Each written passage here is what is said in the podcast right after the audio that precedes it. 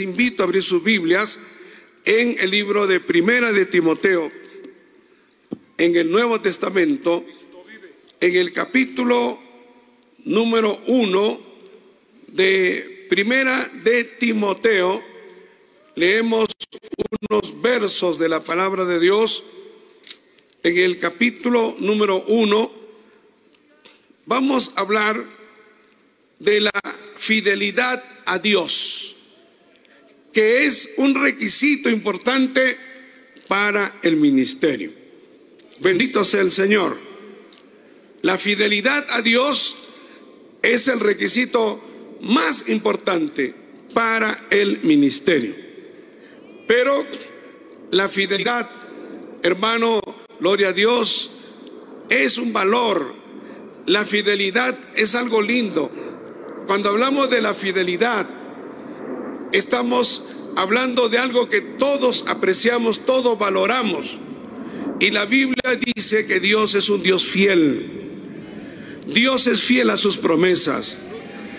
Cuando hablamos que Dios es un Dios fiel, significa que Dios nunca te dejará, Dios nunca te soltará, Dios nunca te avergonzará. Dios es un Dios fiel. Y en la Biblia hemos visto que en algunos momentos pareciera como que Dios soltó a algunos personajes como Job y como otros hombres de Dios, pero Dios nunca, nunca lo soltó. La palabra de Dios dice, Dios dice, nunca te dejaré, nunca te desampararé. El Señor siempre estará con nosotros, hermano. Y nosotros tenemos que ser fieles a Dios. Es una bendición, es, es un gozo ser fiel a Dios. Es algo que también para Dios es importante, nuestra fidelidad al Señor. No solo como pastores, sino como creyentes también. Así que hermanos, la palabra del Señor aquí en 1 Timoteo capítulo 1, los versos, gloria a Dios, 11, 12 y 13 dice la palabra de Dios con la bendición del Padre, del Hijo y del Espíritu Santo. Dice, según el glorioso Evangelio del Dios bendito, que a mí me ha sido encomendado. Fíjese, dice el glorioso evangelio del Dios bendito, que a mí me ha sido encomendado, dice Pablo. Gloria al Señor. Él reconoce que ha recibido una comisión, una encomienda de algo muy valioso, muy precioso, que es la predicación del Evangelio. Dice, doy gracias al que me fortaleció, a Cristo Jesús, nuestro Señor porque me tuvo por fiel, poniéndome en el ministerio. Habiendo yo sido antes blasfemo, perseguidor e injuriador, mas fui recibido a misericordia porque lo hice por ignorancia en incredulidad. Oremos, hermano. Padre Celestial, Dios Todopoderoso, Señor, una vez más estamos delante de tu presencia y te agradecemos, Señor, por esta bendición de poder reunirnos en esta convención, en este cuarto día aquí en el Cusco. Señor, te pedimos que tu palabra corra, que tu palabra sea de edificación, sea de bendición, Señor, de inspiración, de fortaleza, Padre. Gracias te damos, Señor, en Cristo Jesús. Ministra, Señor, habla, bendice, Padre para la gloria de tu nombre en Cristo Jesús. Amén y amén. Y a nombre de Cristo damos. Pueden tomar asiento, amados hermanos. Gloria a Dios. Eh, en esta oportunidad yo estaba orando al Señor el día que me comisionaron para predicar. Gloria a Dios. Y vino a mi mente y a mi corazón esta palabra, la fidelidad a Dios. Nosotros, como le dije al principio, siempre cantamos un himno, un coro que dice, tu fidelidad es grande, ¿no? Y cuando nosotros entonamos ese himno, especialmente cuando lo hago, me emociono, me lleno de bastante gozo y es algo que a mí me causa temor de Dios saber que el Dios que hizo los cielos y la tierra, el creador del universo, es un Dios fiel a sus promesas. Eh, mire, hay bastantes posturas en cuanto a Dios. Uno a veces puede leer de grandes personajes que dicen yo creo en Dios. Eh, hay científicos que afirman, ellos dicen yo creo en Dios, pero hay una postura y que fue un filósofo judío, Baruch Espinosa, que aunque él dice en su filosofía que fue una filosofía muy influyente en todos los medios académicos, incluyendo, influyó hasta Einstein, ¿no? El, el, gran astrofísico, el gran científico Einstein, eh, él se nutría de las fuentes filosóficas de Baruch Espinosa.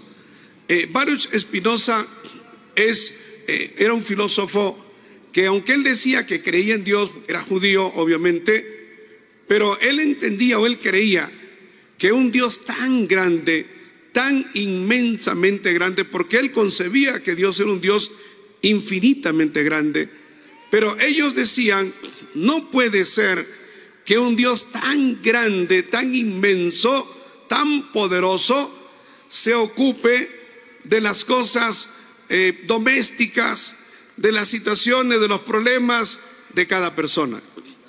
¿No? Y, podríamos decir, ¿no? Si Dios se ocupara de los problemas de las personas, pues Dios se ocuparía primero de los reyes, de la gente importante, de la gente, como dice la Biblia, grandes y pequeños, ¿no? Pero cuando nosotros leemos la Biblia, cuando nosotros nos acercamos a la palabra de Dios, vamos a ver que Dios es un Dios personal, o sea, Dios es un Dios que sí le gusta tratar con las personas. Que a Dios sí le gusta hablar con las personas. Que Dios sí se preocupa por las personas. Que Dios, cuando Dios escucha la oración de cualquier persona, Dios va a responder las oraciones. O sea, Dios no es que tú oraste y Dios lo dejó ahí y se olvidó. Dios lo tiene bien anotado. Bendito sea el Señor. Y Dios siempre quiere que nosotros entendamos que Él se preocupa por nosotros porque lo vemos en la palabra. Lo vemos en la Biblia, vemos cómo Dios intervino en situaciones diversas, ¿no? Por ejemplo, la mujer, la, mamá de Samuel, Ana, era una mujer quebrantada de corazón, no era una mujer importante, no era una mujer que tenía renombre en Israel, era una mujer importante su esposo era un levita, gloria a Dios. El canapero, pero sabe que la Biblia nos habla de que Dios escuchó la oración de esa mujer y le respondió a la petición de esa mujer, porque ella era estéril, ella tenía una necesidad. Si nosotros nos vamos a todo el Antiguo Testamento, vamos a ver cómo Dios atendió la petición de una mujer había una mujer que atendió a Eliseo y que no podía tener hijos y que Dios atendió esa petición también. Dios atendió la petición de leprosos, de personas que en tiempo de Cristo andaban por las calles leprosos, repudiados, ellos apestaban para la gente, ellos no podían acercarse, tenían que andar con algunos elementos metálicos para que las personas escucharan que venían los leprosos porque la gente no se podía acercar a ellos, pero Cristo sí se acercó a los leprosos. Cristo sabía lo que ellos tenían en su corazón. Ellos querían ser sanos y Cristo sanó a los leprosos. Cristo sanó a los ciegos de nacimiento. Hermano, Cristo sanó hasta los endemoniados, como el endemoniado gadareno. Y entonces nosotros vemos por la palabra de Dios que Dios está al tanto de todas nuestras peticiones de cualquier tipo de persona. Saqueo, que era un publicano, un cobrador de impuestos, que era repudiado por el pueblo de Israel, que era un hombre a quien el pueblo de Israel odiaba, lo repudiaba, le causaba repugnancia a la gente, era menospreciado, tenía dinero, pero ¿de qué le valía si, la, si el pueblo lo repudiaba? Pero era un hombre que tenía dentro de él necesidades. Él tenía problemas dentro de él y Dios sabía que tenía problemas. Y Dios ayudó a Saqueo, hermano. Alabado sea el Señor. Entonces, si yo me voy a la Biblia y me voy a cómo Dios ha obrado, entonces entiendo que lo que decía Baruch Espinosa y lo que dicen toda esa corriente filosófica, nosotros entendemos que es una corriente totalmente lejana a lo que enseña la palabra de Dios. Ahora, si nosotros, amados hermanos, nos vamos a lo que ha sucedido con nosotros, a las experiencias que hemos tenido con Dios nosotros, personalmente, los tratos de Dios con nosotros, los milagros que Dios ha hecho con nosotros, las maravillas que Dios ha hecho con nosotros, los favores de Dios, las misericordias de Dios. Entonces vamos a decir, Dios sí conoce los corazones. Alabado sea Dios. Y cuando en la iglesia conocemos a tantas personas que han tenido situaciones terribles y cómo Dios ha respondido sus oraciones, entonces tenemos una convicción absoluta, real, de que Dios sí está al tanto de todas las necesidades, de todos los problemas, de todas las inquietudes, de todas las dudas, del sufrimiento de todos los seres humanos. Desde un niño hasta un anciano, Dios está al tanto de todo eso. Entonces Dios sí es un Dios fiel, hermano. Dios es un Dios que promete, que en sus promesas que, que nos da a través de la palabra de Dios, Dios siempre va a cumplir sus promesas. El hombre promete, pero a veces no cumple. Muchas veces el hombre no cumple. Pero Dios promete y cumple. Cuando entonces cantamos ese himno y decimos, tu fidelidad es grande, Señor, lo hacemos con convicción y con seguridad una certeza absoluta de que Dios es un Dios fiel. Alabado sea el Señor. Hermanos, qué gozo, qué bendición servir a un Dios fiel. Qué lindo es saber que el Ser Supremo, que el que nos comisionó, que el, el, que nos mandó, que el que nos envió a predicar, el que nos preparó, el que nos da esa encomienda, el que nos dice, anda, predica, Él es fiel. Entonces Él siempre nos va a respaldar. Él siempre nos va a cuidar, Él siempre nos va a guardar. Qué lindo es pelear una batalla sabiendo que ya le hemos ganado de antemano. Porque si Dios te envía a un lugar a pelear una batalla, Dios no te manda a la derrota, Dios no te manda al fracaso, Dios te manda a la victoria y al triunfo. El asunto es que a veces algunos interpretan el triunfo según valores materiales, según formas y conceptos de entender y ver el ministerio, porque se están poniendo a ver pues esos predicadores falsos, esos predicadores de la prosperidad, esos predicadores que no tienen fundamento bíblico y que todo lo materializan. Que ellos están diciendo, por ejemplo, que un ministerio exitoso es un ministerio en donde usted va a tener mucha gente, usted va a tener muchísimo dinero, usted va a tener muchos ingresos. Y eso realmente no es sinónimo de un ministerio exitoso. De hecho que no, hermano. Porque si nos vamos a la Biblia y nosotros comparamos, por ejemplo, el ministerio de Juan Bautista, le cortaron la cabeza. Si vemos el ministerio del profeta Elías, él vivía en cuevas. Gloria a Dios. Si vemos el ministerio de Juan, el apóstol, ¿dónde terminó sus días Juan el apóstol? En una isla, en Patmos, en donde no había manjares, no había grandes comodidades. Pero la gloria de Dios se manifestaba en Juan y pudo recibir la revelación del Apocalipsis. Entonces diríamos, ¿es, ¿fue exitoso ese ministerio? Por supuesto que sí, hermano. Alabados el Señor.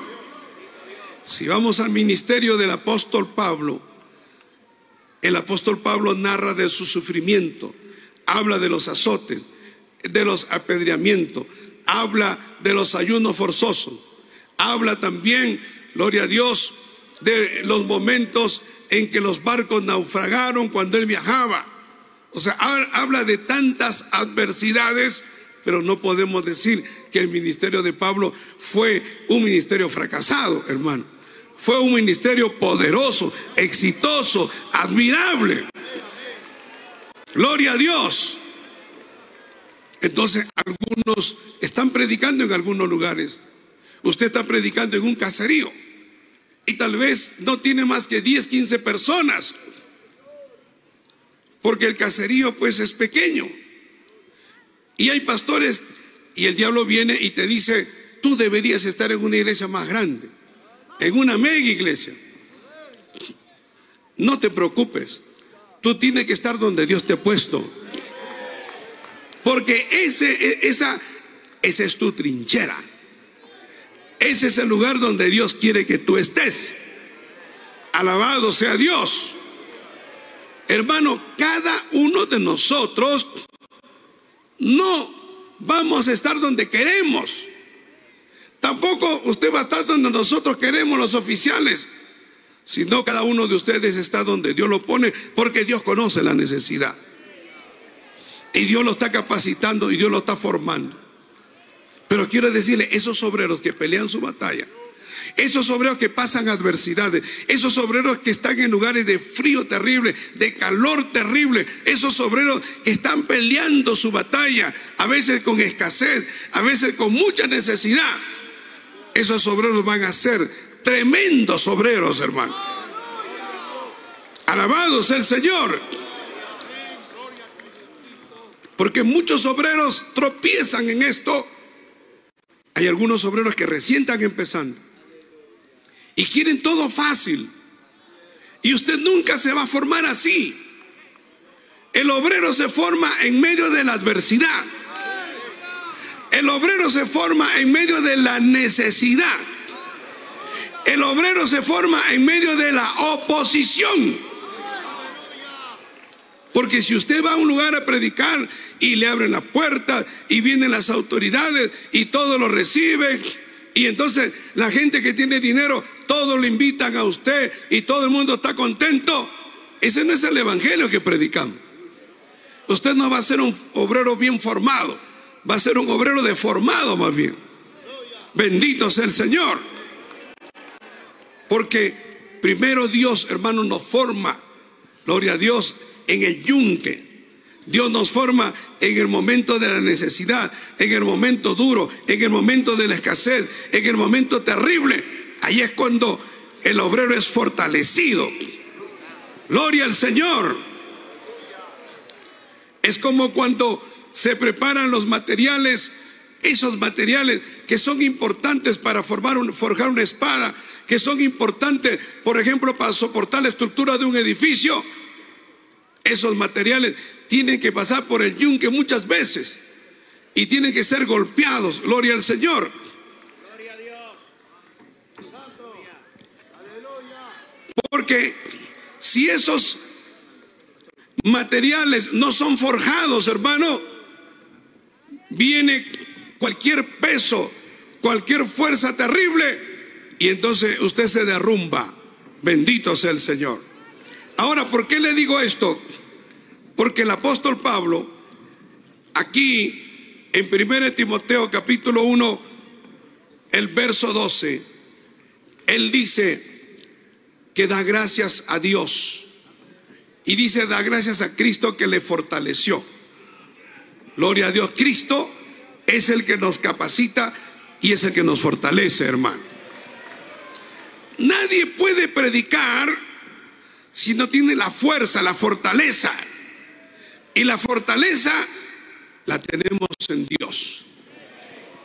Nunca vamos a decir que la fortaleza es nuestra. Usted no puede pensar que la fortaleza es su capacidad. Nadie es fuerte en sí mismo. La fortaleza, la capacidad viene de Dios. Hay dos cosas que son importantes para predicar. El apóstol Pablo dice que él fue aprobado, dice, para predicar el Evangelio. Y nosotros tenemos que ser aprobados para predicar el Evangelio. Cuando el apóstol Pablo dice que yo fui aprobado por Dios para predicar el Evangelio, está queriendo decir, hermanos, que cualquiera no puede predicar el Evangelio. Estos días se está hablando pues de la importancia, se está hablando de la integridad, se está hablando, gloria a Dios, de la irreprensibilidad. O sea que una persona que se pone a predicar el Evangelio no puede ser una persona que cause, que es un chistoso, que es un payaso, que sea una persona que sea poco seria, que la gente lo tenga en poco o que la gente no tenga credibilidad en esa persona. Por eso la palabra dice, el que anhela obispado, buena obra desea. Pero es necesario que el obispo sea irreprensible. Porque cuando las personas entran al templo, lo primero que ven es al predicador. Cuando usted llega a cualquier iglesia, cuando nosotros hemos llegado a una iglesia, lo primero que vemos al frente es al predicador. Y entonces si el predicador es un hombre de Dios, es un hombre serio, es un hombre que tiene templanza, es un hombre que conoce la palabra, es un hombre íntegro, gloria a Dios. Dios lo va a respaldar y Dios lo va a bendecir. Hermano, lo más importante para predicar el Evangelio es el respaldo de Dios. Si nosotros no tenemos respaldo de Dios, no nos podemos poner a predicar. Gloria a Dios, sea en un altar, sea donde sea. No se puede predicar por tradición, no se puede predicar por costumbre. Uno tiene que saber que está predicando porque tiene respaldo de Dios. Es lo que nos da la fuerza. ¿Cuántas veces nos hemos puesto a predicar? A veces con fiebre, a veces, hermano, gloria a Dios, con problemas en el estómago. Nos hemos llegado al altar a predicar, a veces con un problema, gloria a Dios, en, en los pulmones, a veces con una gripe terrible. Pero ¿por qué no paramos a predicar? Porque sabemos que tenemos respaldo de Dios. Que no vamos al altar a hablar chistes, ni estamos en el altar para distraer a la gente, ni para hacer pasar tiempo a la gente, sino que Dios nos da un mensaje y ese mensaje tiene que llegar al corazón de las personas. Pero para predicar la palabra de Dios y el apóstol Pablo dice, según fuimos aprobados por Dios para predicar el Evangelio. Ahora, ¿quién es el que te aprueba? La denominación, el movimiento es el que te aprueba, un concilio. No, Dios es el que aprueba. Porque Dios es el que respalda, gloria al Señor. Ahora, ¿en base a qué Dios te aprueba? Dios te aprueba en base a la integridad y la irreprensibilidad. Algunas personas, gloria a Dios, lamentablemente tienen conceptos errados, hermano, de lo que es la predicación del Evangelio. No, dicen, bueno, eh, puede predicar una persona que tiene una herejía, bueno, porque es mi amigo, porque es una persona que tiene muchos años predicando, pero si es un hereje, yo no lo voy a escuchar. Si usted quiere escuchar un hereje, yo no lo voy a escuchar. Alabado sea Dios. Yo jamás escucharía un hereje, hermano. Si es una persona, gloria a Dios, que es una persona violenta, viciosa, corrupta, y se para en un altar como muchos se paran en el altar, descaradamente, ¿no? O sea, eh, se paran y predican y hablan, y cualquiera lo puede hacer. Pero como dice nuestro amado pastor José Arturo Soto, en esta obra de movimiento, porque es una obra seria y es una obra de Dios, cualquiera no se puede parar un altar. Alabado sea el Señor. Y nosotros tenemos que velar por eso, hermano, porque Dios nos va a pedir cuenta. ¿Y porque eso hace que la obra sea seria? Fíjese, yo les compartía hace unos días en una de las prédicas que tuve en una de las ciudades en las que viajé. Richard Baxter, que, del que les he hablado varias veces, que eh, fue un predicador puritano del año 1600 y tanto, él hablaba mucho sobre lo que era la visitación ¿no? de los pastores a las casas de los hermanos para predicarles, para eh, confirmarles, para fortalecerlos, pero también en una sección habla de, la importancia que los pastores estudiemos la palabra, que los pastores nos capacitemos en la palabra, que es importante también. No podemos pararnos en un púlpito a predicar de una manera improvisada, hermano, según lo que nos venga. hay que tener en alta estima lo que es la predicación del Evangelio. Hay que saber que hay un público que nos espera. Hay que saber que hay todo tipo de personas que pueden venir en esa noche y que uno no puede dar cualquier cosa. Hay, quienes se paran a predicar y solamente cuentan su testimonio y siempre cuentan su testimonio, pero hay tantos temas en la Biblia edificantes, poderosísimos. Gloria a Dios. Y que a través de esos temas uno puede edificar a la iglesia, fortalecer a la iglesia. No es solamente ser pastor por ser pastor, para sobrevivir, para subsistir. No, hermano. Usted es pastor porque usted tiene un encargo de Dios. Porque Dios le ha puesto almas en su iglesia. Y esas almas tienen que ser fortalecidas, tienen que crecer espiritualmente, tienen que madurar, tienen que tener herramientas espirituales, porque esas almas van a tener ataques del diablo. El diablo se va a levantar contra ellos. Pero si usted le da las herramientas, si usted le da poderosa palabra de Dios, ellos van a pelear su batalla. Bendito sea el Señor.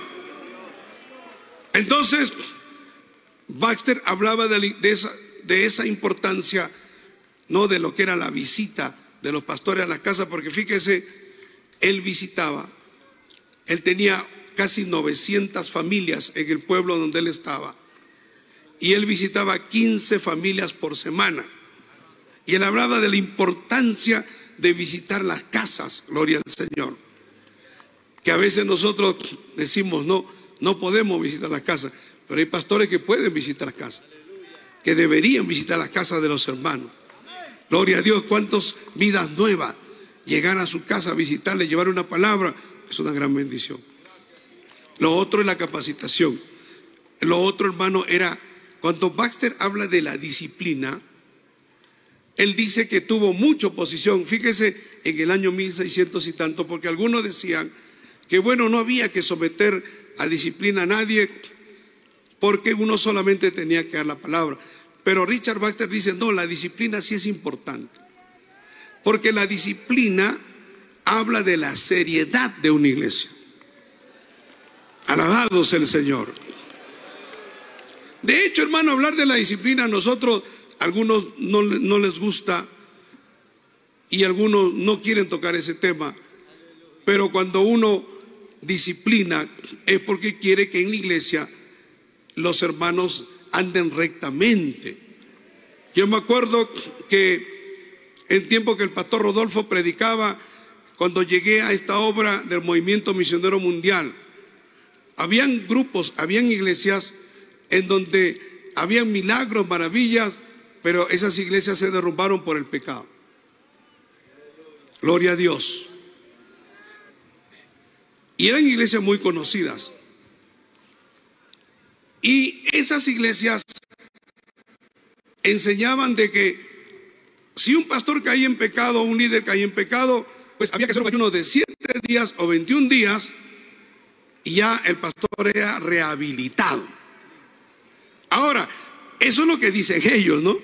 Pero yo me voy a lo que dice la palabra de Dios, hermano. La palabra de Dios dice otra cosa. La palabra de Dios dice que el hombre de Dios tiene que ser irreprensible. Bendito sea el Señor. Gloria al nombre de Jesús. Entonces, hermano, el apóstol Pablo le está diciendo a Timoteo que está muy agradecido al Señor, que le fortaleció y que le tuvo por fiel, fíjese, poniéndome en el ministerio. Eso es lo que hemos venido diciendo en estos días. Qué privilegio, hermano, es ser parte de esta obra. Qué privilegio que Dios nos haya dado un ministerio. Que Dios a usted, a mí, nos haya dado un ministerio no porque éramos vagos, no porque no teníamos nada que hacer, no porque éramos personas que no teníamos rumbo y bueno, no, no había nada que hacer, ya pues dedícate al ministerio. No, hermano.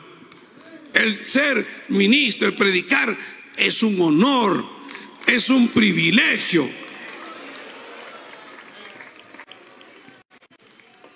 Es una gran bendición. Ser predicador, ser ministro es más importante que ser presidente de un país. Es más importante que ser alcalde, es más importante que ser presidente de la compañía más grande del mundo. Es más importante que ser un mariscal, es más importante que cualquier ocupación del mundo, ser un predicador es más importante. ¿Sabe por qué? Porque aunque esas ocupaciones de médicos, de militares, de políticos, que el mundo realmente necesita esas ocupaciones, pero el trabajo de un pastor trasciende. El trabajo de un pastor no solo impacta en este mundo, sino impacta para toda la eternidad.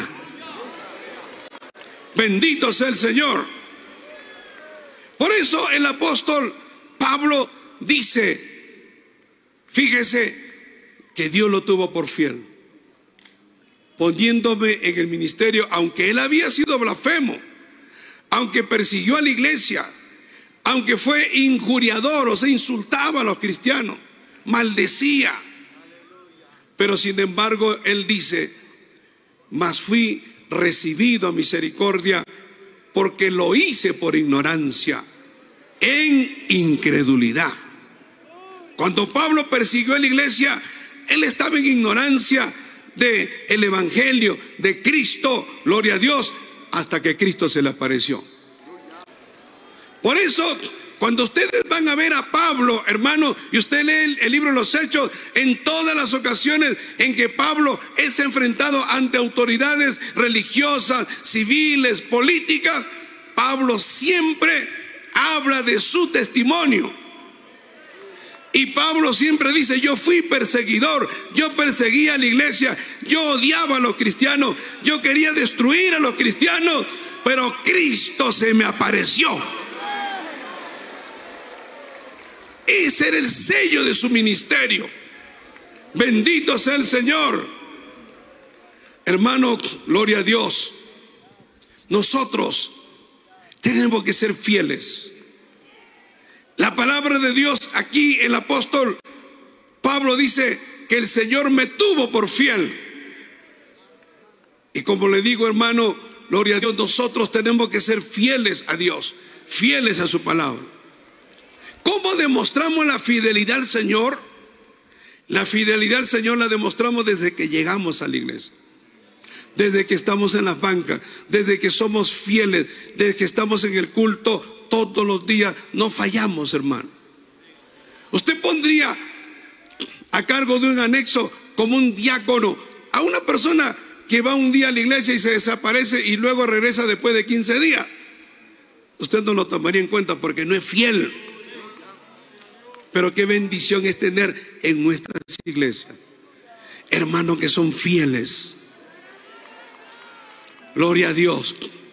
Los hermanos en nuestras iglesias, hermanos, tenemos hermanos ancianos, ancianas que son fieles.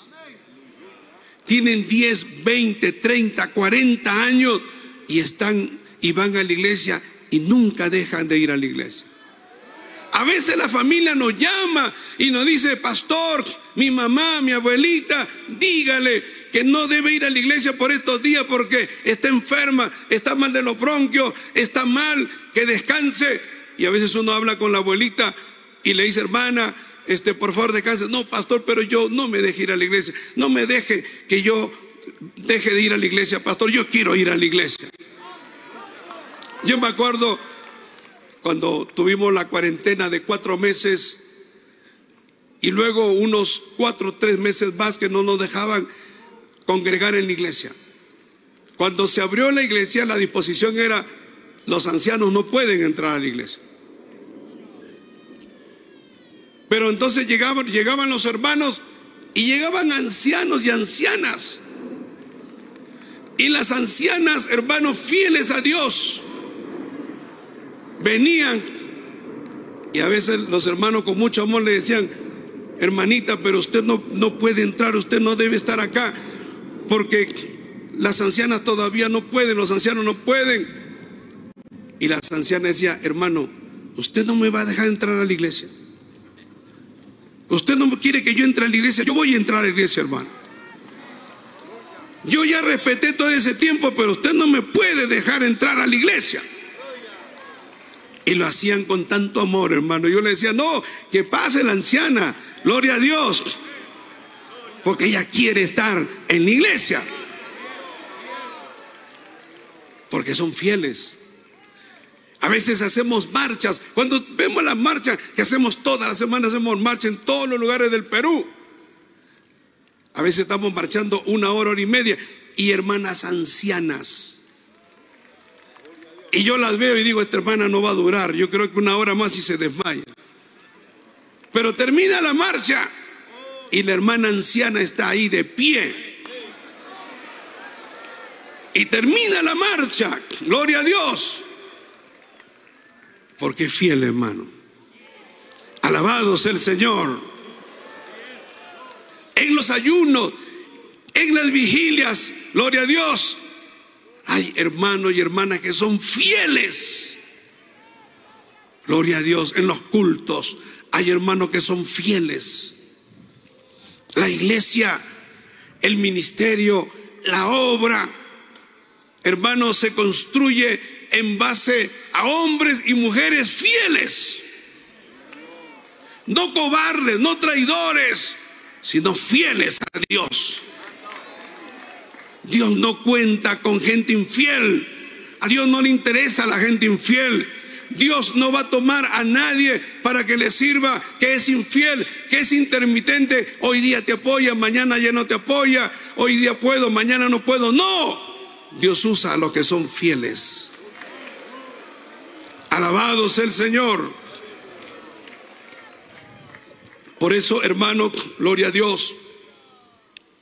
El apóstol Pablo él habla de que Dios lo puso en el ministerio. Gloria a Dios porque dice que lo tuvo por fiel y por eso lo puso en el ministerio. Alabado sea el Señor. Hermanos, se nos van a presentar un montón de pruebas, se nos van a presentar un montón de ataques, tribulaciones, dificultades, situaciones mil se nos van a presentar. ¿Para qué? para probar tu fidelidad. Alabado sea el Señor. Cuando la obra va a situaciones mayores, Dios empieza a cernir. Dios empieza, gloria a Dios, a hacer como una cernidora, ¿no? En donde, donde se pone la paja y el trigo. Gloria a Dios.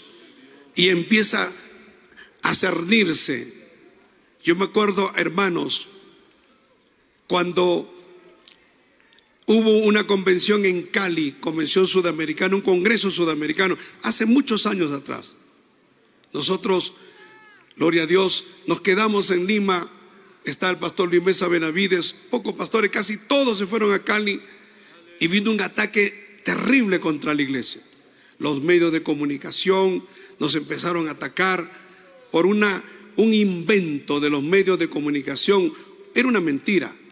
Decían que un joven nuestro, decían, fíjese cómo es la prensa, hermano, gloria a Dios, sesgada, totalmente parcializada, con el deseo de desacreditar al Evangelio, porque el diablo nunca va a querer hacernos propaganda.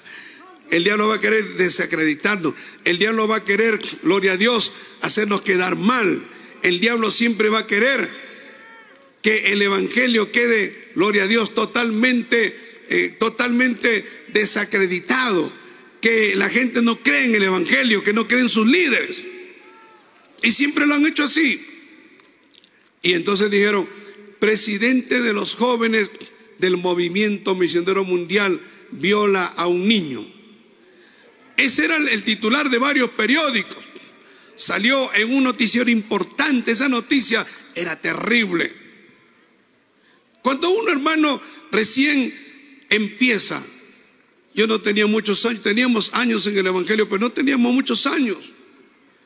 Entonces cuando ve eso, uno dice, uy, qué terrible esa noticia, no quisiera verla. Algunos decían, qué vergüenza mi familia, qué vergüenza, qué va a decir mi papá, mi mamá, mi familiar. Algunos recibían llamadas, otros, algunos pastores también de otras denominaciones, como decía, ¿qué les pasa al movimiento misionero mundial? Porque le creen a la mentira. Pero Dios, ¿por qué permite eso? Porque Dios quiere probar a los que son fieles. Alabado el Señor. Y al final se salió a la verdad. Todo salió a la verdad. La verdad salió a la luz. Eso era mentira. Ese joven no era de la obra. Era un invento, hermano. Gloria a Dios. Al final, gloria a Dios, ese joven era un joven que no era de la iglesia, su mamá sí era de la iglesia. Bueno, un problema entre ellos. ¿Qué tenía que, hacer la iglesia? Pero a algún hijo del diablo se le ocurrió decir, la iglesia tiene que, que responder por eso. La iglesia no tuvo nada que ver. Pero, ¿por qué le digo esto, hermano? Porque muchos hermanos, algunos familiares, decían, ya no voy a ir a la iglesia. Este es un escándalo, no voy a ir a la iglesia. ¿No estás dispuesto a sufrir por Cristo? Calumnia, mentiras, gloria a Dios.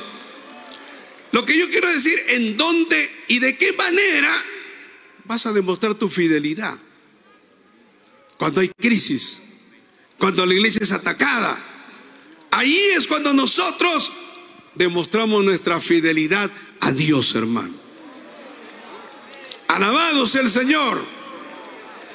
La fidelidad. Usted puede cantar mil veces ese himno y puede llorar, pero usted tiene que demostrarlo. Y usted lo va a demostrar cuando hay crisis. Cuando usted tiene que tomar una decisión, ahí es cuando usted tiene que demostrar su fidelidad a Dios. ¿Y sabe qué? Eso cuesta. Eso es duro. Gloria a Dios, le duele a nuestra carne. Pero ahí es cuando tenemos que demostrar que somos fieles a Dios. Alabado sea el Señor. ¿Qué es lo que pasó? Algunos se fueron al mundo. Algunos que estaban viniendo a la iglesia se fueron. ¿Por qué? Porque el Señor lo dice. Hay algunos que el trigo cae, es como que cayera junto al camino. Eso eran. Otro en pedregales, otro cayó entre espinos y se ahogó. Pero el que cayó en buena tierra, ese es el fiel. Y ese es el que permanece. Y ese es con el que Dios cuenta, hermano. Alabado sea el Señor. Y de esa gente fiel, Dios llama al ministerio. Pero uno, Dios tiene que probarte. Y la prueba no es de un día, es de años. Gloria al Señor. Fíjese en 1 Corintios 7:25. El apóstol Pablo también habla de que él era fiel Gloria al Señor. Dice, en cuanto a las vírgenes no tengo mandamiento del Señor, mas doy mi parecer. Como quien ha alcanzado misericordia del Señor para ser fiel. O sea, una persona fiel puede dar un buen consejo. Una persona que es infiel no da buenos consejos, hermano. Las personas que son infieles están por el interés las personas que son infieles, gloria a Dios, ven el ministerio como fuente de ganancia. Las personas que son infieles no tienen una motivación clara. No sirven a Dios por amor. Sirven a Dios por cualquier otra cosa, por fama, por cualquier otra cosa. Pero el que es fiel sí puede dar un buen consejo. Alabado sea el Señor. Por eso Pablo dice, gloria a Dios, habla un hombre que es fiel. Y fíjese, la palabra de Dios también menciona otro hombre que era fiel. Voy a mencionar algunos que eran fieles. Moisés era un hombre fiel, hermano. Y por eso Dios usó a Moisés como lo usó. Hubo una situación entre los hermanos de Moisés y Moisés, Aarón y María. Se empezaron a cuestionar a Moisés. Lo vieron no como el siervo de Dios, sino lo vieron como su hermano. Y ahí tropezaron. Eso es lo que le pasa a algunas personas. Gloria a Dios. Que no saben distinguir, hermano, lo que es un siervo de Dios y de una familia. A veces nosotros como pastores tenemos que ser pastores antes que padres. Tenemos que ser hombre de Dios antes que familia. Tenemos que ser cristiano, hombre de Dios, antes que amigo. Eso es así. Bendito sea el Señor. Pero, para resumirle, cuando María y Aarón empezaron a cuestionar a Moisés, entonces llegaron a decir, ah, entonces, o sea que solo Dios habla por Moisés, ¿no? Qué terrible. Hay gente que es irrespetuosa, hermano. Hay personas que no tienen temor de Dios. Alabado sea el Señor. Hay personas que no se ubican.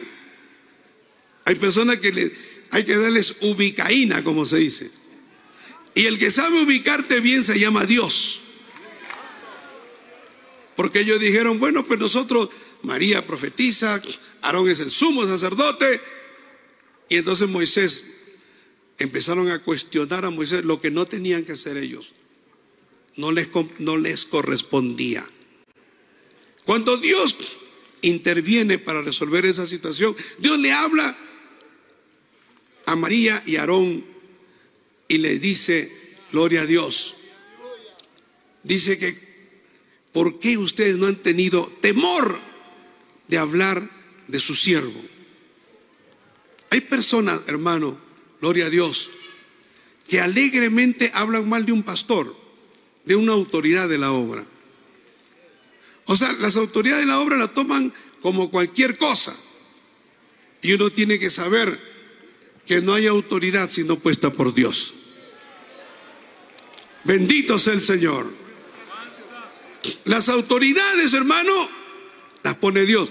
Y Dios ubicó bien a María y a Aarón, que Aarón podía decir, yo también soy una autoridad, pero se comparaba con Moisés.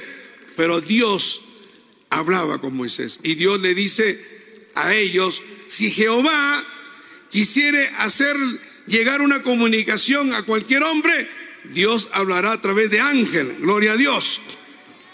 Ahí está bien. Gloria a Dios.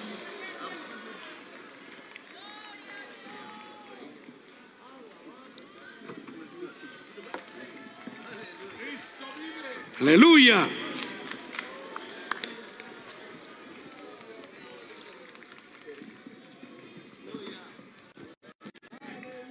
Si Dios quisiere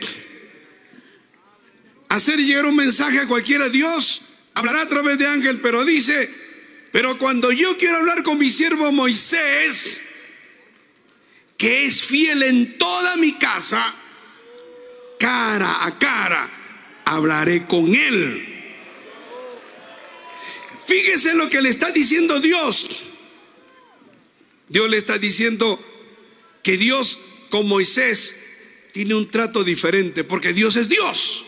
Y Dios hace lo que Él quiere. Pero ¿por qué Dios trataba con Moisés cara a cara? Porque dice, es fiel. Moisés es fiel en toda mi casa. Y esa es la pregunta, hermano. ¿Somos fieles nosotros en todo nuestro trabajo? ¿Somos fieles a Dios nosotros en todo lo que hacemos? Porque Dios eso es lo que está mirando la fidelidad a Él.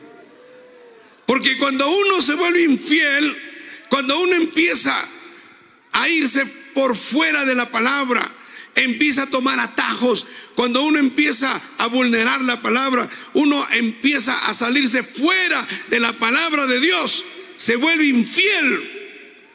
Y eso lo ve Dios. Bendito sea el Señor. Y por eso Dios, hermano, le dice a Aarón y a María, le dice, por cuanto Moisés es fiel, yo hablaré. Yo hablo con él cara a cara. Cuando yo quiero hablar, hablo cara, así como cuando hablo con ustedes, así hablo con Moisés. No lo hacía, gloria a Dios, con otra persona en el mundo. Nunca Dios lo hizo, gloria al Señor. Y dice, y hablaré claramente y no por figuras, y verá la apariencia de Jehová. Y lo reprende y le dice, ¿por qué pues no tuviste temor de hablar contra mi siervo Moisés? ¿Sabe por qué, hermano? Porque Moisés era fiel. La fidelidad es un tesoro, hermano. La fidelidad es algo apreciado en el cielo. Hay personas que dicen me voy a vestir, hay gente que le gusta vestirse con oro, hay personas que le gusta ostentar muchas cosas, pero todo eso queda acá. Pero la fidelidad sí es apreciada en el cielo. Alabados el Señor. Otro hombre que era fiel. Dice en 1 Samuel 3:20, dice, y todo Israel, desde Dan hasta Bérseba, conoció que Samuel era fiel profeta de Jehová. O sea, no no es que era profeta de Jehová, era fiel profeta de Jehová. Gloria a Dios. Mire la palabra de Dios ya entrando al Nuevo Testamento en 1 Timoteo 3:11 dice, las mujeres asimismo sean honestas, no calumniadoras, sino sobrias, fieles en todo.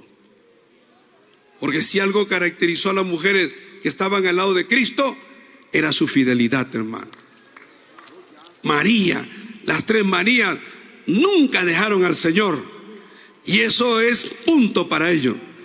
Eso es su bendición para ella. Gloria al Señor. Su fidelidad. Hermano, gloria a Dios.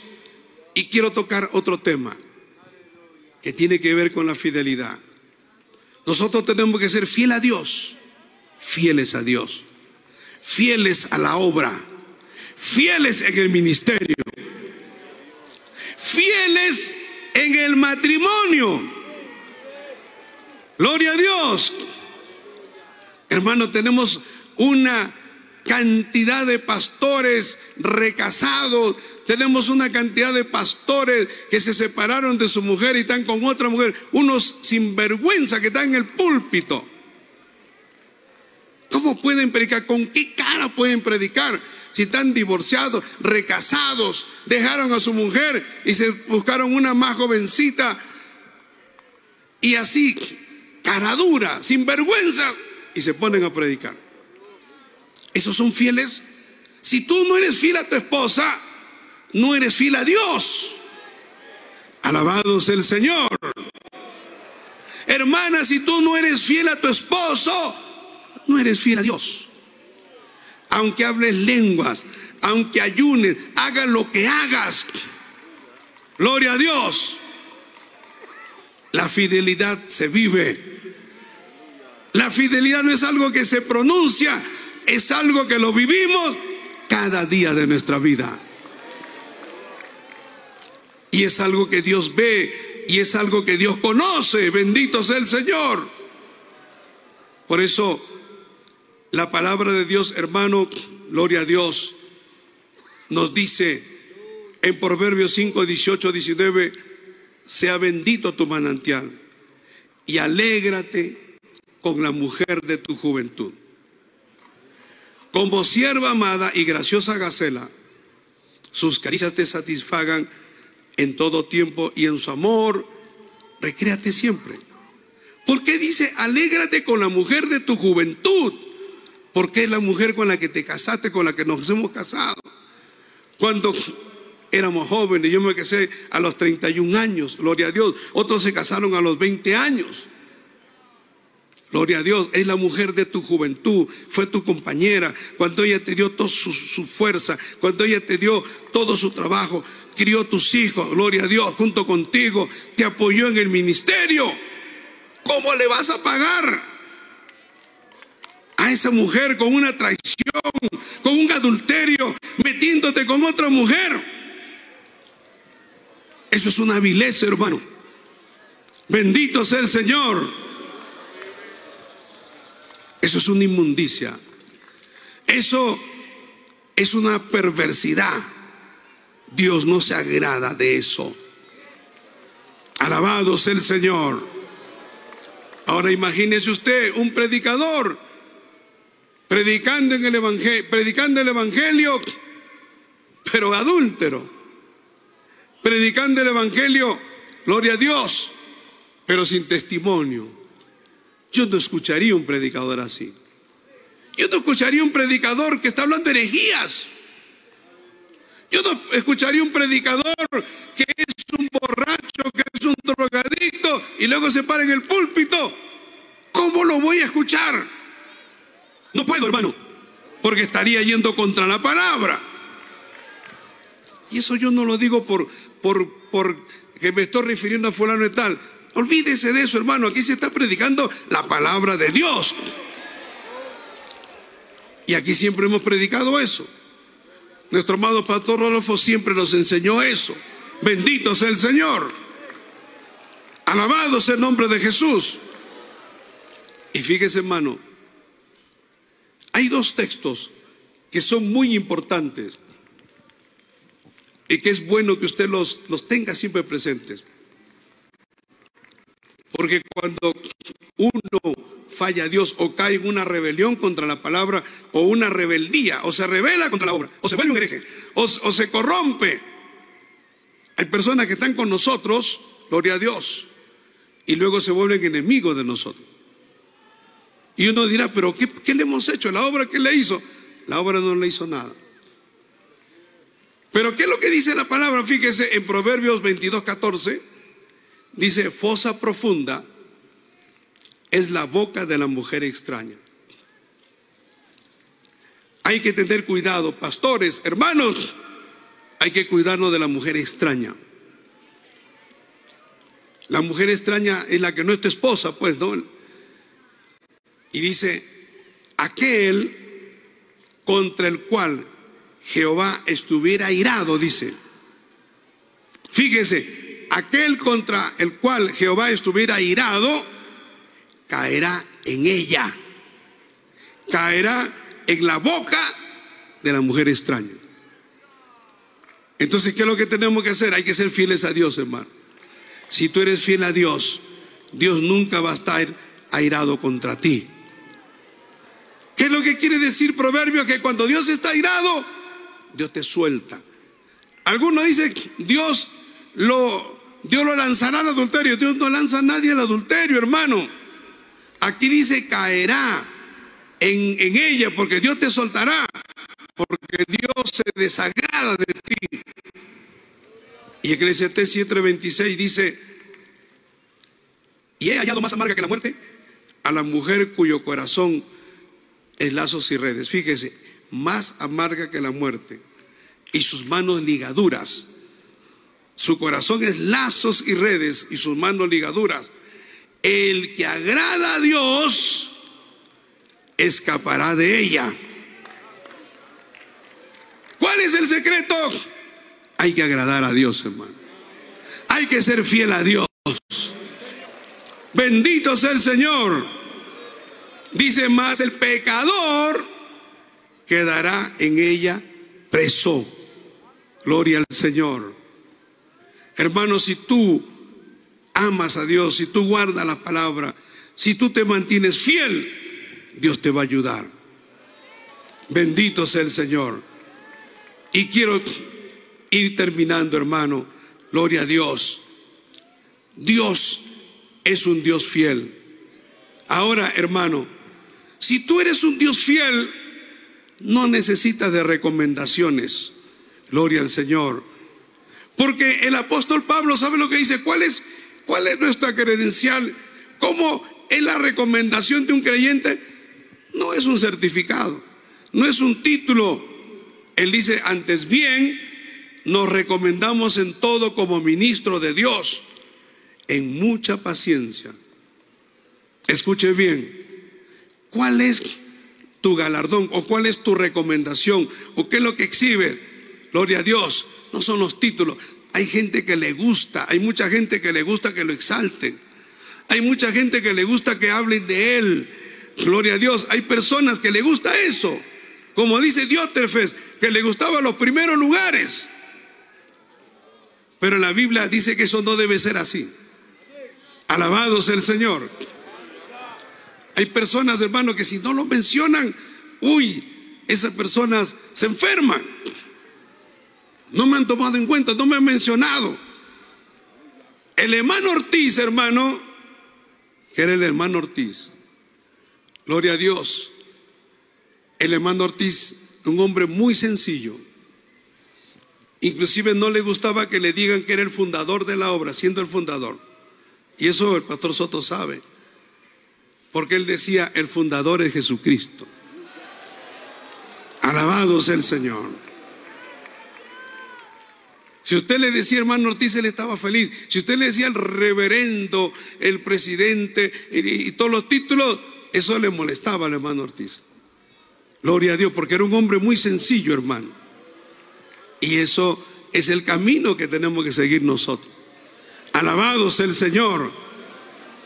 ¿Qué es lo que podemos decir tus galardones? ¿Qué es lo que va delante de ti?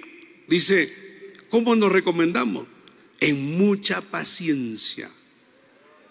O sea, el hombre de Dios tiene que ser paciente en tribulaciones, en necesidades, en angustias. Esos eran los galardones de Pablo. Alabados el Señor.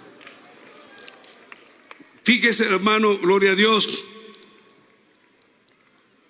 La palabra del Señor también dice en 1 Corintios 4, 1, 2 dice Pablo, así pues, ténganos los hombres por servidores de Cristo, servidores de Cristo, y administradores de los misterios de Dios, de la palabra de Dios.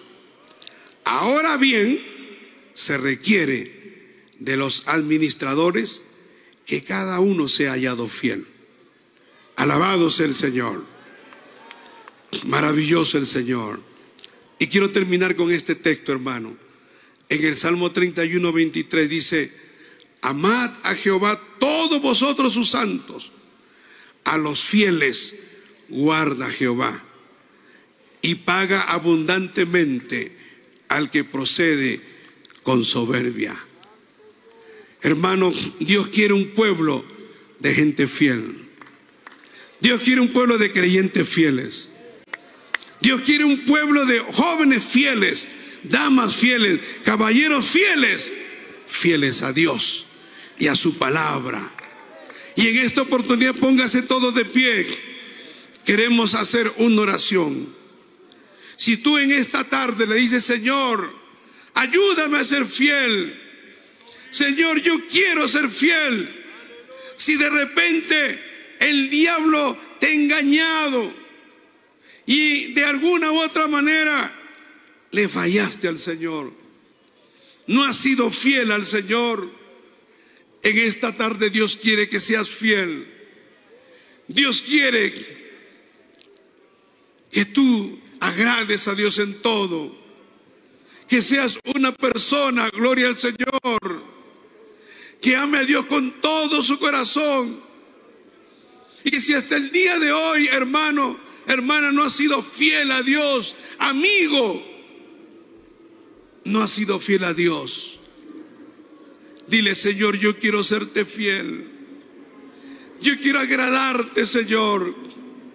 Yo quiero ser fiel a tu palabra en medio de la necesidad, en medio del problema, en medio de la enfermedad, en medio de las tribulaciones, en medio de las adversidades. Yo quiero serte fiel, porque Dios es fiel. Porque Dios te ama. Y Dios quiere un pueblo de hombres y mujeres que estén dispuestos a dar su vida, así como esos tres jóvenes que lo lanzaron al horno de fuego por su fidelidad a Dios. Así como Esteban. Lo apedrearon por su fidelidad a Dios. Así como Daniel fue lanzado al foso de los leones porque era fiel a Dios. Así también Dios quiere esos Danieles, Dios quiere a esos José, gloria a Dios, Dios quiere a esos Sadrat, Mesat y Abednego, Dios quiere esos Pablos fieles, fieles a Dios, fieles a su palabra. No hay lugar para los cobardes, no hay lugar para los traidores. Por eso dice la palabra de Dios, gloria a Dios.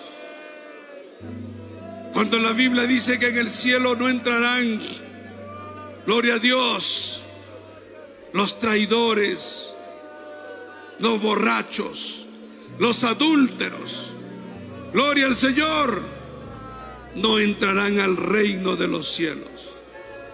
Alabados el Señor. Y vamos a hacer una oración. Padre Celestial, Dios Todopoderoso.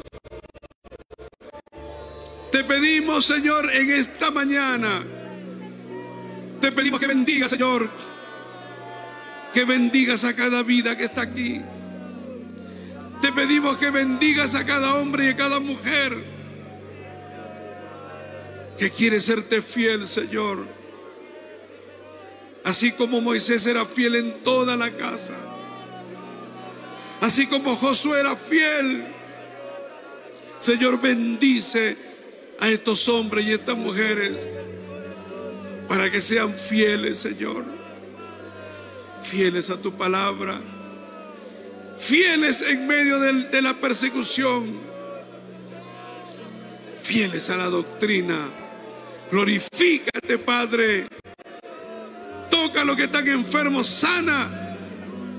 Quita toda dolencia, quita todo mal, toda enfermedad.